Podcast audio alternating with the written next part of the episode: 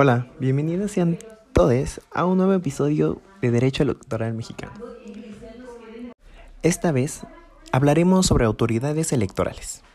Precisamente hablaremos si la designación de las autoridades electorales son un mecanismo que garantiza la imparcialidad. Veremos el papel de las autoridades electorales y sus funciones y si cumplen con un papel importante dentro del sistema electoral mexicano. Sin más preámbulos, comencemos.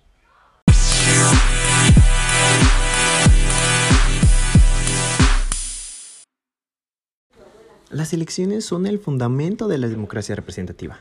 La tarea de organizar y garantizar que las elecciones sean auténticas y respeten la voluntad ciudadana está en manos de autoridades electorales. Los países democráticos tienen distintos tipos de autoridades electorales. Su historia, su tipo de democracia, contexto social y político determinan el diseño particular que adopta cada país. En América Latina, en cambio, las elecciones son generalmente organizadas por un organismo autónomo o incluso por un cuarto poder. En América Latina, las elecciones son generalmente revisadas o calificadas por el Poder Judicial a través de tribunales constitucionales especializados o de otras materias. Es importante mencionar que todas las autoridades electorales tienen la misma tarea de organizar y calificar los comicios de acuerdo con principios básicos que aseguren la autenticidad de un proceso electoral. En México, las instituciones encargadas de organizar y calificar las elecciones ejercen muchas facultades. Bueno, ¿y qué es una autoridad electoral? A los órganos del Estado que en ejercicio de sus funciones emiten actos o resoluciones que afectan a las personas físicas y morales se les llama autoridades. Una autoridad electoral es, por consecuencia, un órgano encargado de cumplir algunas de las funciones del Estado relacionadas con la organización y vigilancia de los procedimientos democráticos de acceso al poder público. El papel de las autoridades electorales es clave para el funcionamiento de la democracia moderna. En un régimen democrático, los ciudadanos eligen mediante el voto a sus representantes, quienes tomarán en, su nombre las decisiones políticas. Garantizar la celebración auténtica y periódica de las elecciones es una tarea fundamental de las autoridades electorales. La actuación de las autoridades electorales en México afecta a ciudadanos, partidos y agrupaciones políticas, autoridades o servidores públicos, concesionarios o pensionarios de radio y televisión, observadores electorales, extranjeros, ministros de culto religioso, cualquier persona física o moral que viole la disposición electoral. En México existen tres tipos de autoridades electorales, administrativas, jurisdiccionales y penales o de persecución de delitos. Primero tenemos al Instituto Federal Electoral, o más actualmente identificado como el Instituto Nacional Electoral, un organismo público autónomo encargado de organizar las elecciones federales, es decir, la de presidente, diputados o senadores que integran el Congreso de la Unión, con excepción y mediante solicitud expresa de las autoridades responsables pueden participar en la organización de elecciones locales mediante convenio.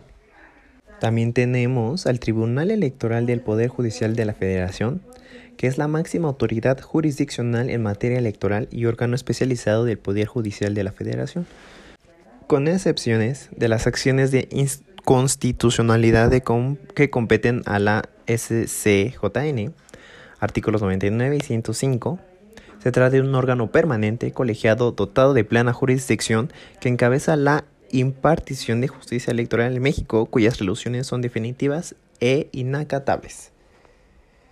Por otra parte, tenemos a la Suprema Corte de Justicia de la Nación, una autoridad constitucional jurisdiccional máxima en el ordenamiento jurídico mexicano. Sus resoluciones son definitivas e inacatables.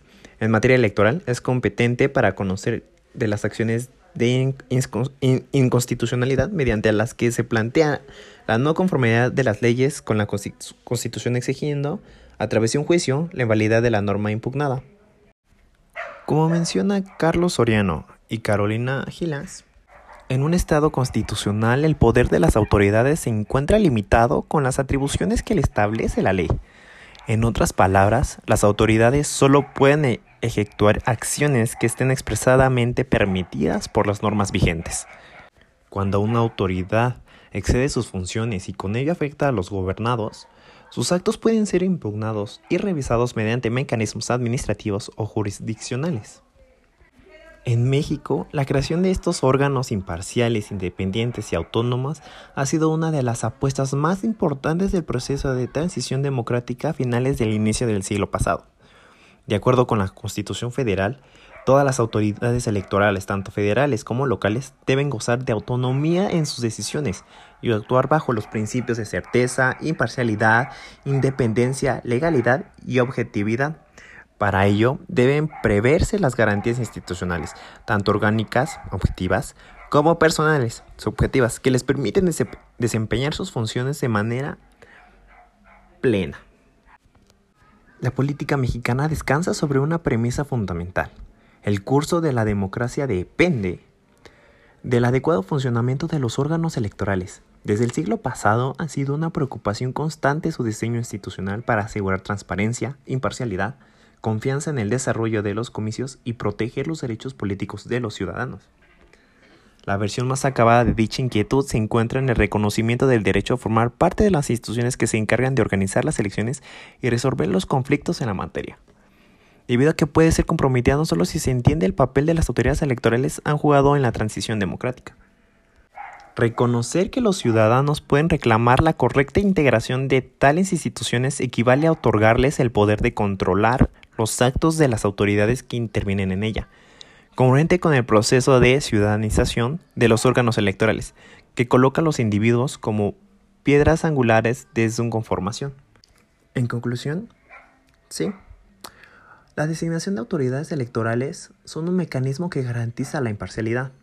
Al tener diferentes autoridades electorales, cada una puede tener una decisión sobre un acto o un caso en específico y con base a su formación puede crear una resolución al conflicto.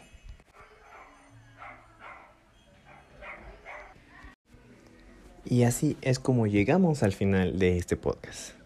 Muchas gracias por haberte tomado el tiempo de escuchar este nuevo episodio sobre autoridades electorales y que sigas teniendo un excelente día.